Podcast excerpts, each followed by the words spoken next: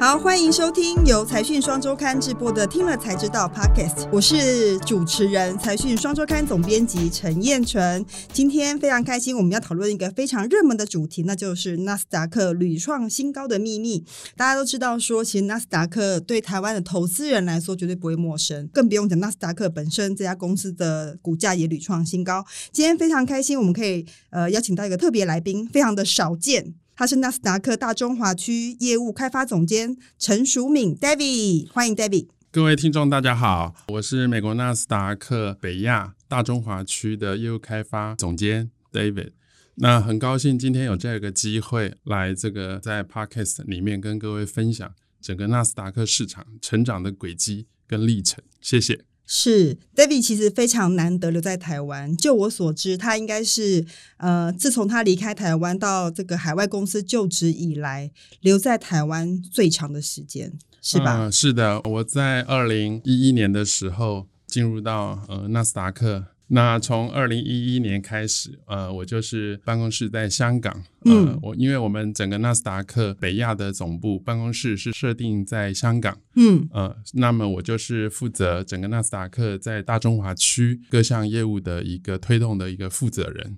哦，所以平常你 base 在香港，但是你的业务大多数在台湾、中国、香港这三个地方吗？呃，是的，是的。哦，所以其实你。比较多的时间是在中国吧？我想，在过去十年来，中国的蓬勃发展，多数的资本市场都看中国啊。呃，是在过去的十多年的时间里面，大部分的时间，呃，也是在探索中国可能到美国纽约上市的这些 IPO 的 case。是，呃，所以这么十多年来，也见证了整个大中华区各类型的上市公司的成长的过程。那么在呃十一年前，以大中华到美国纳斯达克的所谓的中概股的成分，对，一开始的时候是比较偏向于所谓的 Internet Plus 的这种公司，哦，比如说我们所谓的阿里巴巴，嗯，所谓的呃京东，所谓的呃这种泛互联网的公司，对对对。那么在过去这五年的时间里面呢，这整个所谓的中概股的结构。有了一些改变哦，怎么样的改变呢？呃，就是这个产业结构，嗯，那么到美国筹资的这种公司的样态有了改变。那么在过去五年呢，主要是由三类公司到美国的资本市场去筹资。主流哪三类？第一类。就是所谓的大健康相关的公司，哦，也就是我们所谓的 healthcare 或者 biotech 的 company。那么这一类型的公司大概占了三分之一。嗯哼。那么第二类中概股到美国纽约上市的第二类第二大类，呃，就是跟所谓的 online 的 education 线上线上教育，哎，对。线上教育类有关的，嗯、呃，这些中概股，嗯哼，啊，因为我刚才讲的第一类跟第二类，呃，从整个这个中国的角度来看，他们在过去将近七八年的时间，需要大量的资金来促进他们的巨量的成长，对，对，而且他们人口也多啊，所以这个需求是非常强劲的。是的，那么一直到现在，呃，如果我们来看所谓的 biotech。那么，在这个 post pandemic 的这个时代里面，嗯，各位投资人、各位听众也是相当关注于所谓的 biotech companies。对。那么到今天，在纽约到美国，呃，全美国的这个所谓的生技股的上市公司，百分之九十八都是在美国纳斯达克上市，所以这个集中度很高，是呃落在呃美国纳斯达克的交易所上市。对。嗯。那那第二类的就是这个 online 的这个。Online 的 education 的这种公司，嗯，那这个主要是因为中国它在整个发展的过程里面，大量的需要这种所谓的培训，对。这个需求，人才的需求是很很强劲的啦。是的，是的，嗯，所以我刚刚是讲了两大类，那第三类是什么呢？第三类是一些比较 new economic 新经济的。新经济的，像是？比如说像呃，如果是比较年轻的朋友熟悉的，像哔哩哔哩哦，这个超红的，呃、对，像哔哩哔哩啊，那或者是也是年轻人比较熟悉关注的，像陌陌。那么像陌陌这个公司呢，最近几年表现也还可以啊，嗯、因为它呃有了一些这个转型的过程，对。对所以整个来来看的话，过去这六年多来，呃中概股到美国上市分这三大类，那大概是呃蛮平均的，一年呃中概股到美国纳斯达克大概是二十二家到二十六家左右。哇，所以 David 光是滴滴这一些公司就非常忙碌了吧？每天这个中国大陆就要跑遍了，所以你一个月的时间是怎么安排的？我一个月大概是这样啦，在中国大概会待两个礼拜。嗯哼，那一个礼拜就是可能就香港，或者是回到纽约总部。嗯，那另外一个礼拜就是回到台湾来看一下公司啊，基本上是这样的一个分配。那么在过去这么多年来，平均一个礼拜，呃，大概是换了六七个城市。一个礼拜换六七个城市，意思是说每天都在不一样的地方。对，所以每天醒来的时候就说 “What did we？” 我是谁？我在哪里？有这种感觉吗？是啊，是啊，就是早出晚归嘛。这不应该是晚出早归啊。这个晚上就是坐飞机嘛，然后到到了一个新的地方，然后睡觉，然后第二天早上又到了一个新的城市，然后展开呃。这个一系列的繁忙的这个滴滴的过过程，真的。事实上，这次我会认识 David 也是因为他这次因为疫情的关系滞留在台湾，讲滞留带有点不好意思啦，就是说，呃，因为疫情的关系，大家都不能飞了啦，哈，所以就留在台湾。那所以我相信 David 也一定看了台湾非常多的产业的发展。那他刚刚提到，就是他其实看了中国非常多到美国上市的企业，然后也。呃，很知道这个美国上市的脉络跟需求跟趋势。那回来看台湾，我倒是蛮好奇说，这个一年来有诶快留一年了吗？快了，对不对？快一年了。对，对，留在台湾，你觉得台湾产业的这个发展环境，还有大家最近讨论到说，包括资本市场啊、独角兽啊，为什么都没有跟中国大陆比起来，跟这个海外比起来，到底有什么不同啊？我想在回答这个问题之前，我我先分享一下，嗯，就是我的呃美国的同事，他们会偶尔也会问我一些呃中国的问题，或者是台湾的问题，或者是香港的问题。对，那我就跟他们形容是说，嗯，这个整个整个这个北亚就类似欧盟这个 EU 的概念，嗯嗯。那么在欧盟，它也是这个三十六七个国家组成的，所以你问的问题落在每个国家，我可能给你的答案会是不一样的。比如说，你问了一个问题，那如果是法国人，他就回答类似法国的情境的一个答案。那这个问题如果落在呃意大利，那可能就是有不同的答案。嗯、所以，因为这整个大中华区哈，它这个是非常分散的，北边、哦、南边、东边、西边也都不太一样。对，所以您刚刚提到的这个问题，我想，呃，我这将近也是差不多快呃十一个月吧，十个月、十一个月在台湾。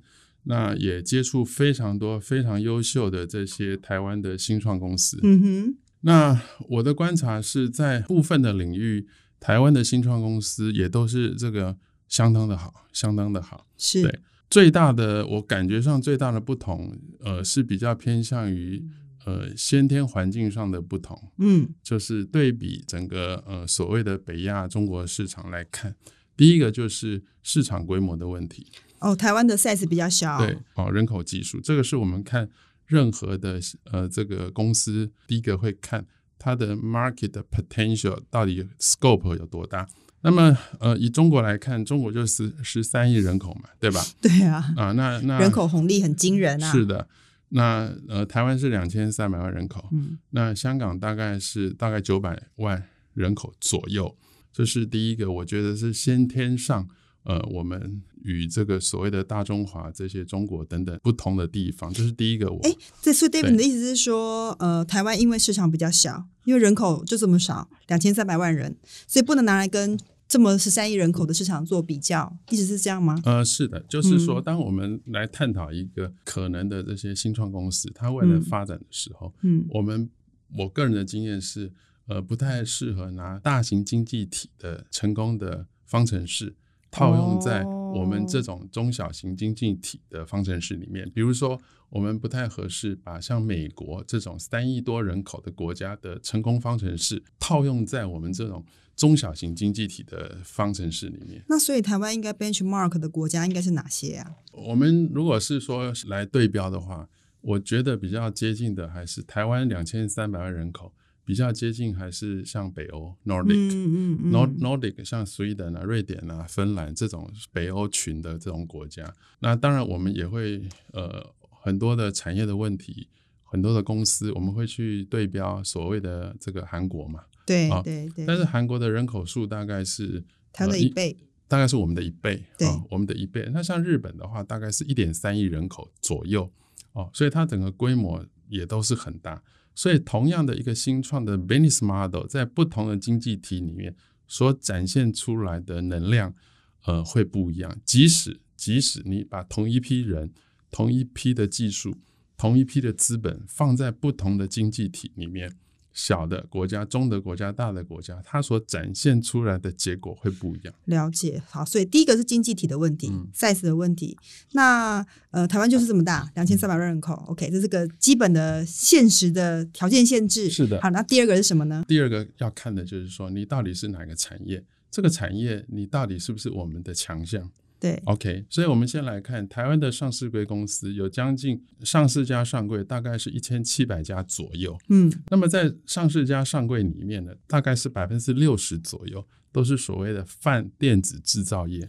对，所以我们来看整个台湾所投入的资源，我们的强项百分之，你可以用一个大概率来看，是偏向于所谓的泛电子制造的代工。没错。OK，所以呢。呃，相对的，我们在其他的产业上面所孵化出来的这种可能的明星的产业或公司，相对的。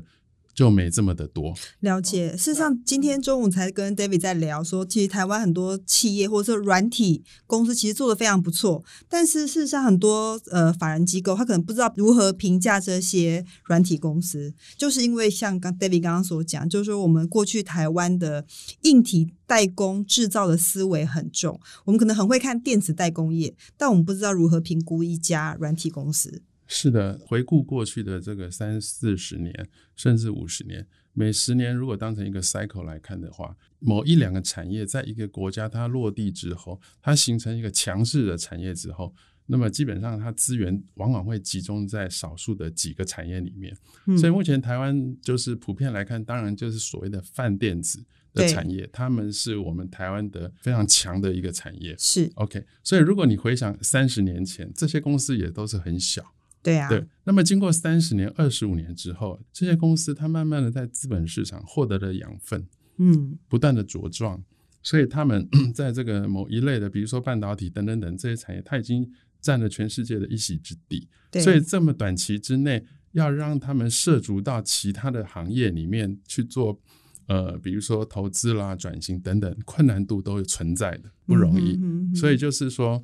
从很多的统计数据跟研究报告里面来看，包括美国都是这样子。嗯，呃，我们发现的话，就是事实上整个这个市场上所谓的国家的资源，呃，最需要支持的是这种所谓的 SME 中小型企业或者是 Startups，哦，是，这才是我们最需要投放重要资源去孵化的部分，因为这些新的这种 New Economic 的这种公司。它未来才是让更多更多的年轻人去参与、去建设、去成长的一块地方。没错，没 d a v 讲真的非常好。就是像呃，对于台湾很多产业来说，像半导体或电子代工业，可能是相对一个成熟或者是一个呃比较稳健的行业，所以它基本上既成熟，表示它可能相对造成一些进入的门槛啦。但新创是年轻人每个人都有机会的产业，而且它可能是代表的是台湾下一轮的。呃，新的火车头的角色，所以它是更需要政府的政策辅导，或者相关配套来支持这件事情。但我想 David 已经感受很深了，因为你专门在找独角兽或者是好公司到纳斯达克去上市。台湾其实并不缺好公司，但我们可能缺乏相关的配套，是这样子吧？嗯、对，所以我就是呃有一种形容的方式，嗯，所谓的独角兽就是说它的市场的价值 （market value） 是大于一个 billion。这种概念，我们的定义是这样子的。对，那我就是用另外一个方式来形容，就是说，我们如果把这个所谓的孵化、培育独角兽，嗯，当成呃，我们是在种一个水果之类的概念，嗯，所以我们第一个，你这个水果你就有个种子，对，那么这个种子就决定你是种出水果还是橘子嘛，对，所以这个种子就是涉及到你是投放到什么样的产业。哦，是。就是就是先天就决定了。嗯，那么第二个，你这个种子丢下去，这个土壤呢，就是它的养分。嗯，那么养分呢，就是涉及到我我会形容它，就是说资金啊资金，比如说你的天使投资人、你的创投、CVC，或者是你的在私募市场里面的这些投资机构等等等这一类的，我是对标于我们在种水果的时候，这土壤里面的养分。那你到底在每一个阶段、每每一天，这个春夏秋冬的时候，你到底有没有施肥？而这个很关键。如果在该施肥的时候你没施肥，该投放资金的时候没有投放，那么它到该收成的时候，它就种不出好的苹果。OK，所以我刚才已经讲了两个，第一个是种子，种子就是说你的行业别。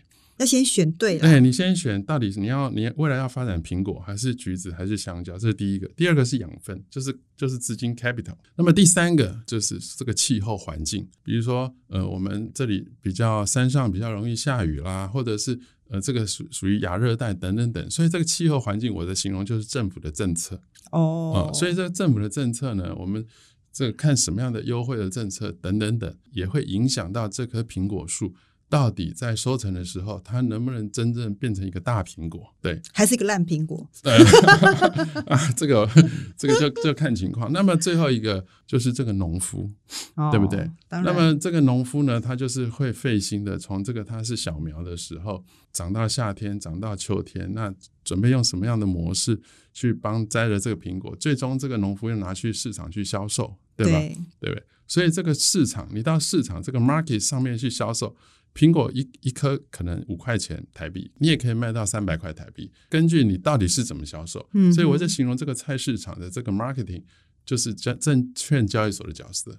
对，所以证券交易所它就是一个让你到这个市场上去，你可以说是募资吧。对，公开展示。嗯，公开展示。那你用交易所这个菜市场，你用什么样的方式来 support 支持这个农夫的苹果可以卖五块钱？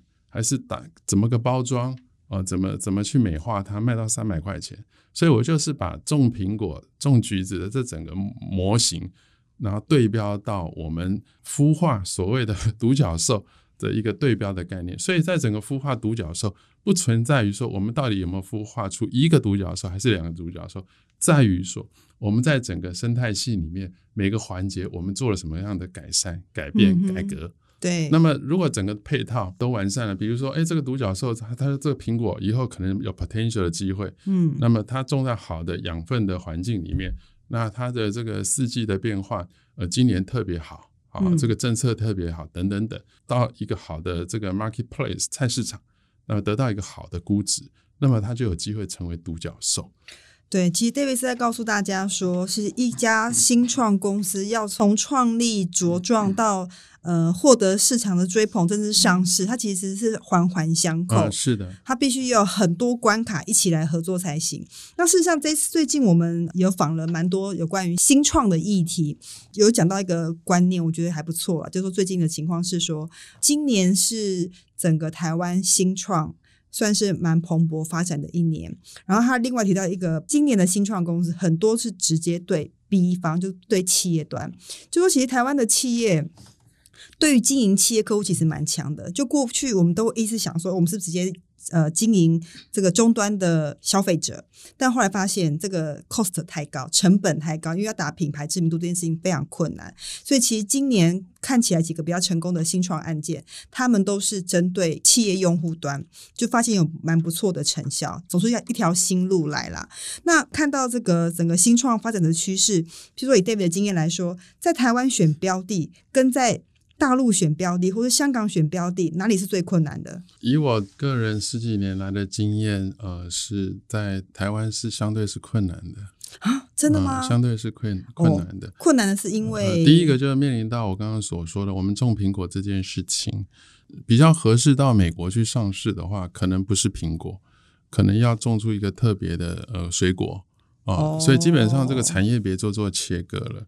啊、哦，对，第一个基本上在美国纽约所要挂牌的这个企业，不管它是哪个行业，嗯、基本上都是在那个区域或那个国家里面的 top three。嗯，啊，比如说你是做 biotech 里面，假设是做制药的，那你可能是在这个中国或是在这个香港区域或者在台湾区域，你是那个行业的 top three。才有机会去过比赛，对，或者对这类似这个概念。比如说你是做这个所谓的 matching，就是比如说交友的这种网站，对，OK。如果你不是在你的那个国家那个区域，你是 top three，你就不太容易获得华尔街的这些投资机构、投资人的关注，并且给予你比较好的市场价格。对，哦，所以第一个就涉及到你到底是存不存在某一个行业，你是。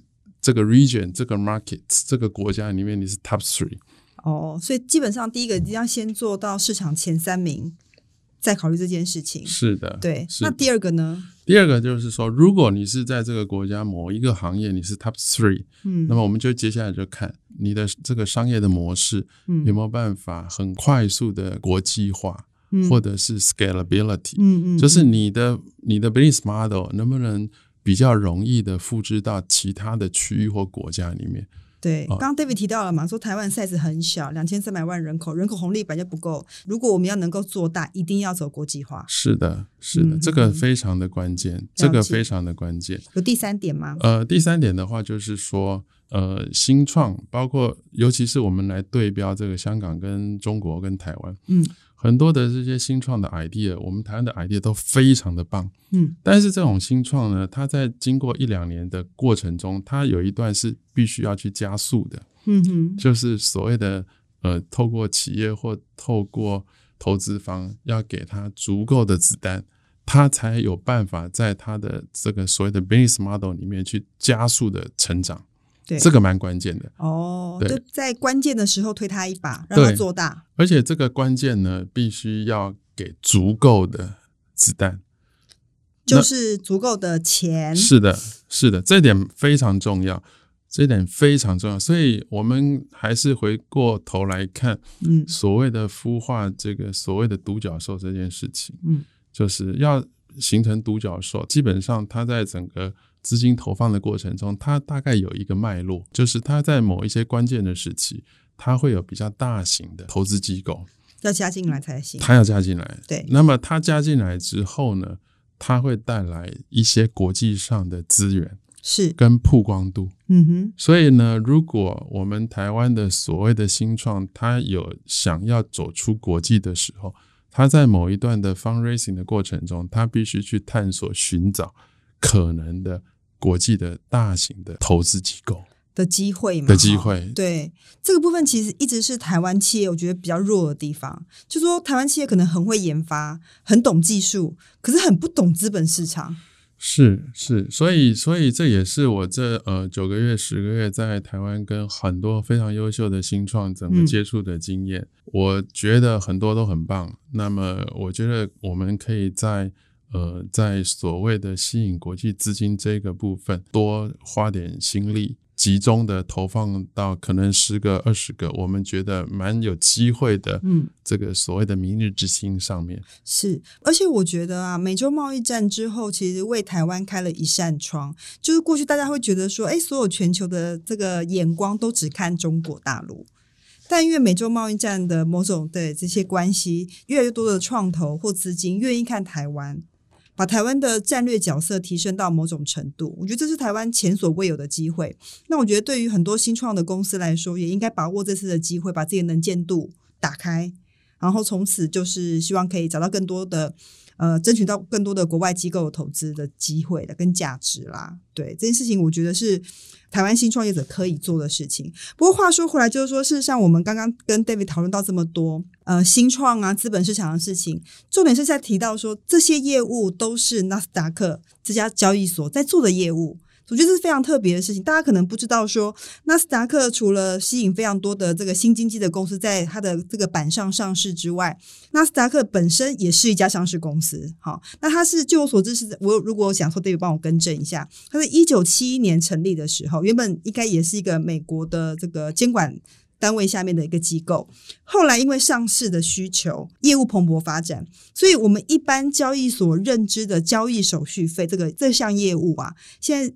是纳斯达克大概只占了不到四成，三十八 percent 这样的占比，代表什么？代表说，其实纳斯达克的主要收入已经不再是交易费用，而是可能更多来自于资讯或市场服务或公司服务的这部分。我觉得大家一定非常陌生，可以请 David 帮我们介绍一下吗？嗯，是的，我们主持人已经说了很多的纳斯达克的背景资料，我可以再做一点补充 啊。请说。OK，是呃，美国纳斯达克交易所，它是在一九七一年成立的。嗯，那么它主要是当年是由呃这个所谓的证券公司会员所组织起来，想要透过当时的这种电脑的科技。来进行场外的股票的买卖撮合的一个工作。嗯，那么在一九七一年之前呢，呃，就是所谓的 open outcry，就是电话啦，用这种呃写 negotiation 的模式来买卖股票。嗯，写黑板。对，写黑板诸如此类的比较人工化的一个一个交易的习惯。那么在一九七一年的时候呢，那个时候所谓的这个 IBM 的这些电脑也都慢慢的出来了。所以呢，这些在美国的华尔街的这些交易会员，他们在思考。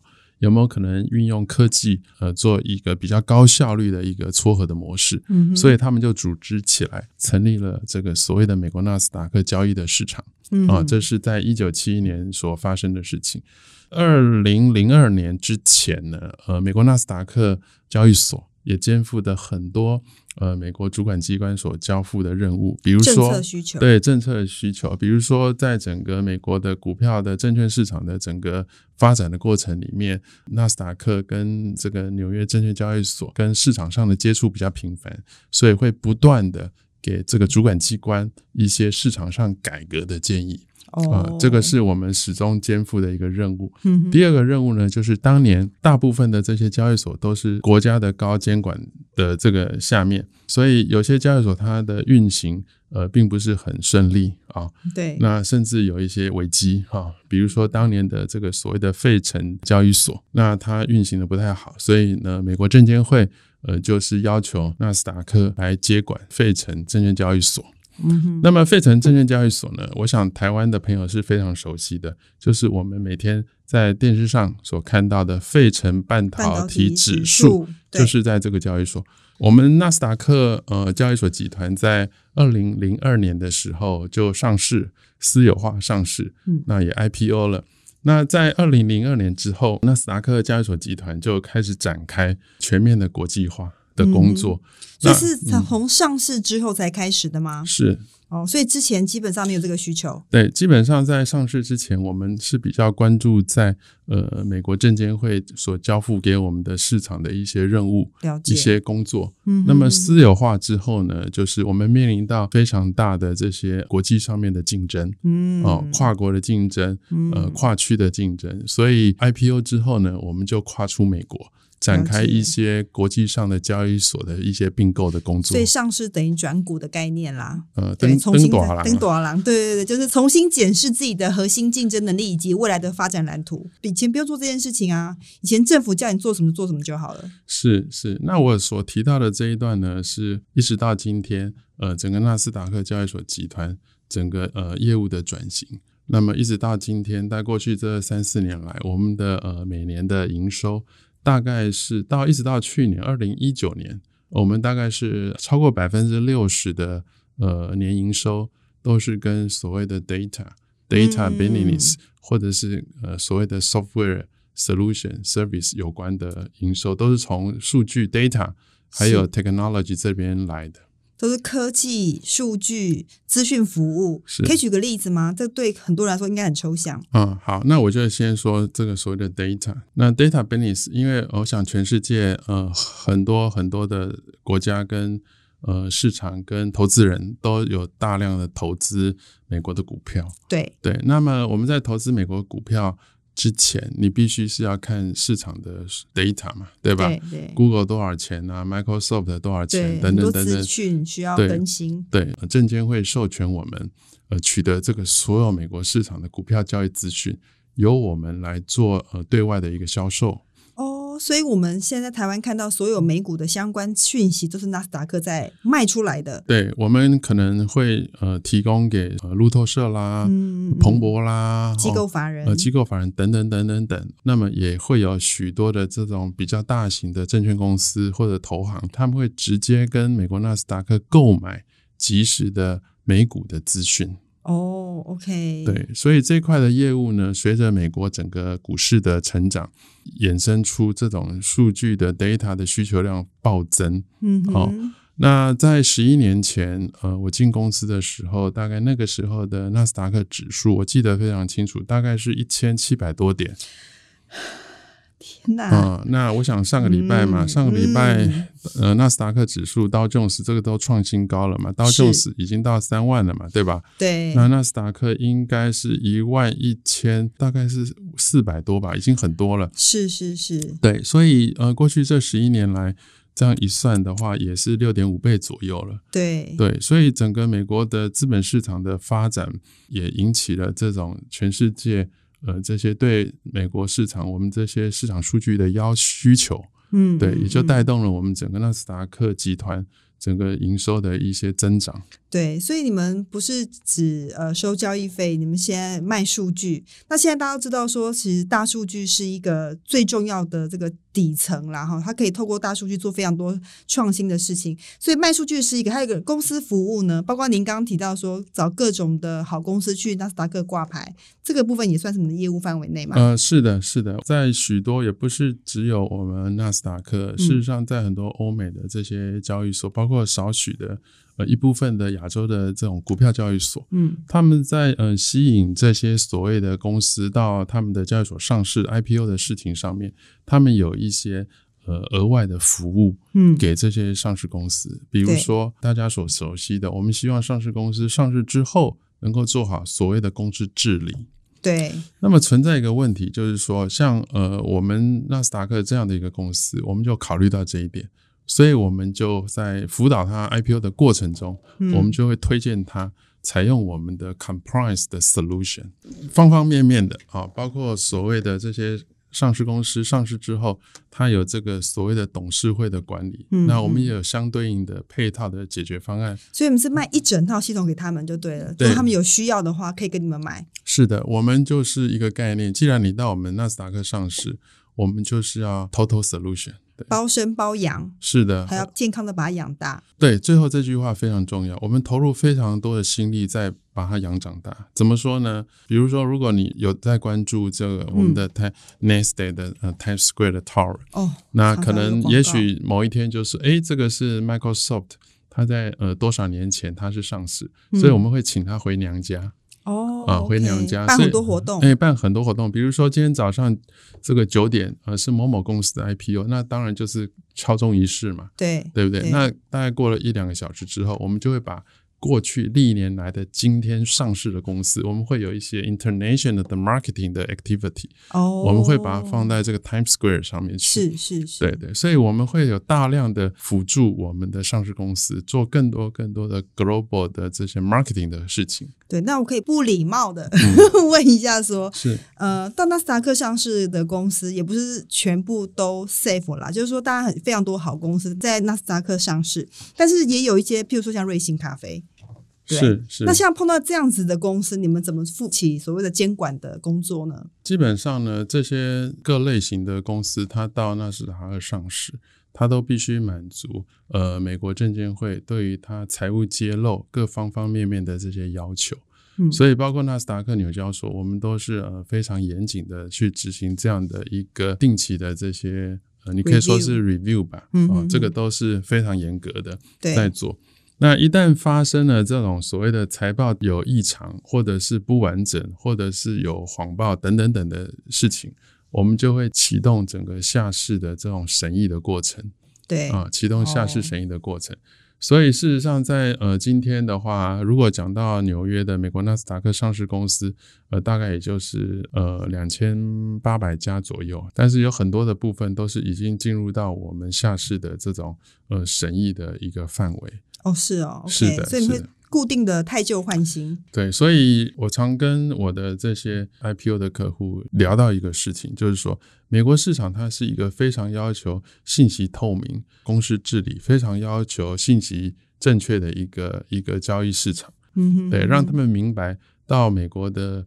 呃，这个纳斯达克市场上市是一个高度竞争的一个环境，透明的、公平的揭露正确的讯息，这样子。是是，对。是那因为纳斯达克其实是非常多台湾上市公司非常想要前往上市挂牌的地方，嗯、但刚刚 David 也跟我们分享说，嗯、其实纳斯达克现在不只是一个交易所，更是一个，我可以这样说吗？它是个 FinTech 公司，嗯，它其实是一个呃新科技的公司，它靠数据来赚钱。呃，如果站在投资人的角色，请问我们应该怎么看纳斯达克这家公司的投资价值呢？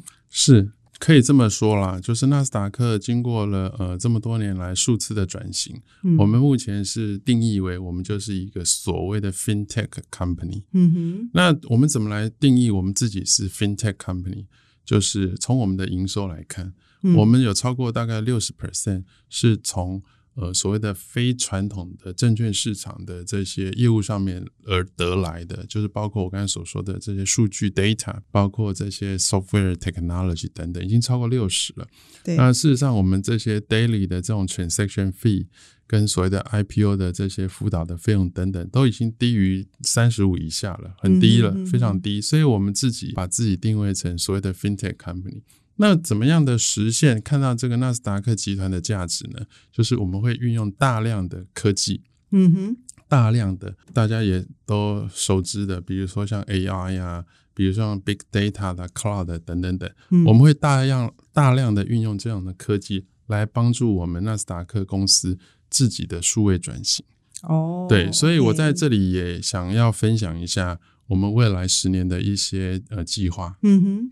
呃，我们纳斯达克交易所集团自己呃所持有的百分之百交易所就三十九家。我们在欧洲有一家清算所，我们在欧洲有三家托管机构。嗯，所以我们会打算在未来五年内把所有我们的核心的软件 software 的 platform 我们会移转到 cloud 上面去。哦，那么我们在未来十年内会 support 支持。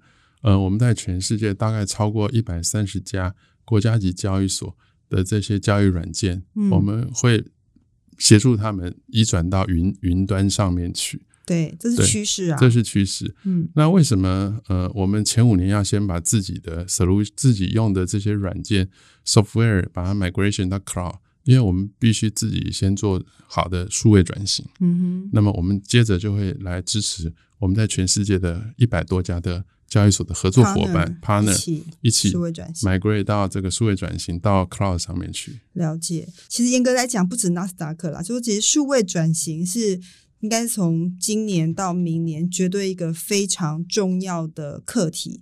从企业到个人到政府，都做做都要做做这件事情。然后另外一个就是说。呃，我觉得纳斯达克给台湾一个学习的机会，就是交易所上市原来是有可能的。过去在台湾，大家很少思考这件事情。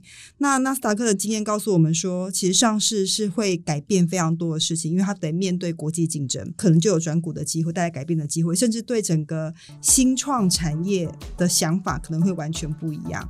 然后，那 David 最后可不可以跟我们分享一下说，说你在台湾待这么久，你最大的感受是什么？